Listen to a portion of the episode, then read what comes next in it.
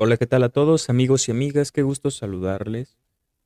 Se me hace muy necio de mi parte em, querer creer que em, no puede existir vida en otros planetas. Esta imagen creo que puede hablar por mí y si tienes la oportunidad abre el podcast y vela porque también está en video.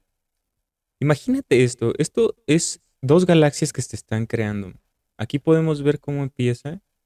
Se dice que la gravedad es la que atrae la una con la otra porque su masa es muy grande. Entonces generan una mm, atracción entre sí. Se van juntando en la viñeta número 2, en la número 3, ahí van agarrando calor. Aquí ya tienen como que un vínculo energético, si se puede decir. Y empieza a, así como la reproducción, esto va a generar una nueva galaxia, ¿sabes? Así como las células cuando se unían. Antes era al revés. Había una época llamada el mesoproterozoico, donde las células em, no existía esta la reproducción. Las células se reproducían de manera sexual, se dividían, se dividían a sí mismas. Pero una vez en esa época llamada mesoproterozoico, una célula decidió juntar su material genético con otra, dándole paso a lo que conocemos como la vida hoy en día, ¿sabes? Y bueno, pues también la historia de Adán y Eva puede ser una alegoría a eso, a que si viene de su costilla no necesariamente este, es así, sino que la ciencia podría ser una alegoría, ¿no? De que se dividió la célula y de ahí nacieron este, Adán y Eva, que podrían ser las células primigenias. Hay muchas formas de explicar estas parábolas. Eh, no son tan literales, eh, pero mm, tienen un gran significado. Entonces luego viene aquí, ya se juntan la 1, 2, 3, 4, 5, 6, 7, 8. Pero ve cuánta energía y cuánta luz.